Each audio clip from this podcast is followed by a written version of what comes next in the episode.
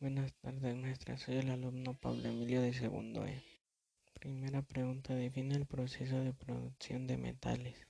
Su proceso que iniciaba con la detención de vetas, la extracción de roca y minerales, que era el azogue de donde se importaba.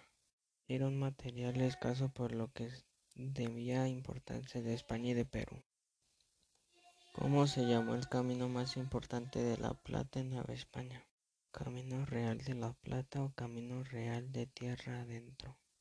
¿Cuál era la ruta del Camino Real de la Plata desde el siglo XVI hasta el siglo XVIII? Iniciaba en la Ciudad de México, pasaba por Querétaro, continuaba hacia Guanajuato hasta Zacatecas. ¿Por qué fue empedrado el Camino Real de la Plata? Para facilitar el uso de carretas, caballos y mulas que transportaban alimentos y todo tipo de mercancía a las ciudades del norte y llevaban la plata a la Ciudad de México. Porque el Camino Real de la Plata favoreció el desarrollo económico de la región occidente y norte de Nueva España. Esto se debió principalmente a la actividad minera, pero también a la enorme corriente migratoria que generó, pues muchas personas se desplazaban de los distintos lugares del territorio hasta las zonas de explotación de la plata, porque la minería fue la principal actividad económica de la Nueva España. Los materiales preciosos representaban el 80% de la exportación de la Nueva España. La institución se creó en 1535 para la cuña La Plata Nueva Hispana, la casa de moneda de la Ciudad de México, la única que existió durante el periodo virreinal. ¿Qué otras actividades económicas fueron impulsadas por la minería, la producción agrícola y la ganadería, y obrajes donde se carbaba la lana para fabricar tejidos? ¿Cuáles fueron las causas de la queda de la actividad minera en 1630 y 1690? La corona española incrementó el abasto y otorgó créditos a los pequeños productores ¿Cuáles fueron las minas que florecieron con las medidas bombónicas? Las de Durango, Chihuahua y parte de Coahuila, también como Jalisco y Zacatecas y San Luis Potosí. ¿Qué beneficios obtuvieron los españoles peninsulares, dueños de las minas y haciendas con la reforma borbónica? Les otorgaron nuevos títulos de nobleza. ¿Por qué decayó la bonanza minera en el siglo XIX? Debido a la inestabilidad política que enfrentó la monarquía española.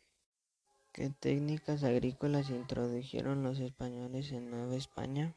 La rotación de cultivos, arado, el uso de abono animal y herramientas como picos y palas. ¿Por qué los indígenas no aceptaban la siembra de trigo? Porque ocupaban las tierras que designaban a sus propios sembradíos y requerían de más cuidado. Menciona que otros productos traídos de Europa, Nueva Granada y Asia se vinieron forzados los indígenas a cultivar la cebada y avena, así como vid, olivo, cáñamo y caña de azúcar, que prohibió la corona a finales del siglo XVI el cultivo de la vid y el olivo, para proteger los intereses de los agrícolas en España. ¿Por qué no prosperó el cultivo de la morera? Porque las sedas que venían del oriente eran mejor que las que traía la Nueva España. ¿Qué tipo de ganado introdujeron los españoles en Nueva España? Ganado vacuno, caballar, bovino, caprino, porcino, así como la crianza de aves de corral.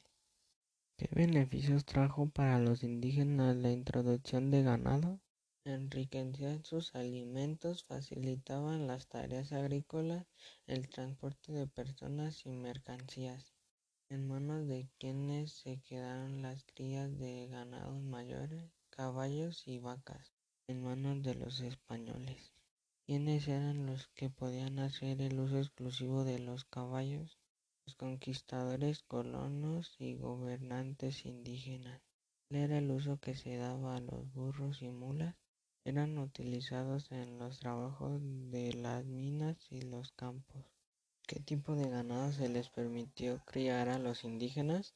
Ganado menor y animales domésticos, gallinas, puercos, cabras y ovejas. ¿Por el puerco fue muy apreciado en Nueva España? Porque formaba parte de la dieta de los indígenas. ¿Qué tipo de recursos se utilizaron para hacer eficiente la producción agropecuaria, cultivos y ganado? Cultivos que temporal de rotación de riego o mixto, uso de abonos y explotación de bosques. ¿En qué lugares se cultivó el trigo y la caña de azúcar? El trigo, Valle de México, Puebla, el Bajío y Oaxaca. La caña de azúcar, Morelos, costa del Golfo de México, Guerrero, Michoacán, Colima y Jalisco. ¿Qué productos americanos fueron muy cotizados en el mercado europeo? El añil, el cacao, la cochinilla del nopal y la vainilla. ¿En qué lugares se realizaba la ganadería en Nueva España? En las haciendas y en los ranchos.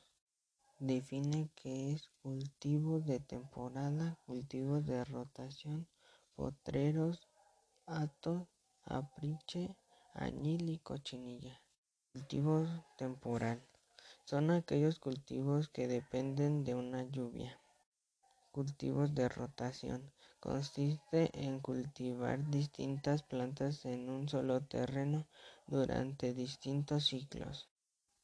Potrero. Lugar destinado a criar y pastar caballos. Hato. Sitio que eligen los pastores fuera de las poblaciones para comer y dormir mientras cuidan al ganado trapiche, molino para extraer algunos frutos como las aceitunas y la caña de azúcar. Añil, colorante azul oscuro que se obtiene de una planta del mismo nombre. Cochinilla, colorante rojo que se obtiene de un insecto del mismo nombre. Porque el comercio interno de Nueva España tuvo un considerable desarrollo durante el siglo XV y XVI porque fue impulsada en primera instancia por la actividad minera. ¿Cómo se transportaba la mayor parte de la mercancía en los centros mineros? En las espaldas de los indígenas en la época hispánica o mediante y carros. ¿Cuáles eran las rutas marítimas de largos y canales de Nueva España? La región de Yucatán se comunicaba con Veracruz y con los puertos de Coatzacoalcos y Tuxpan.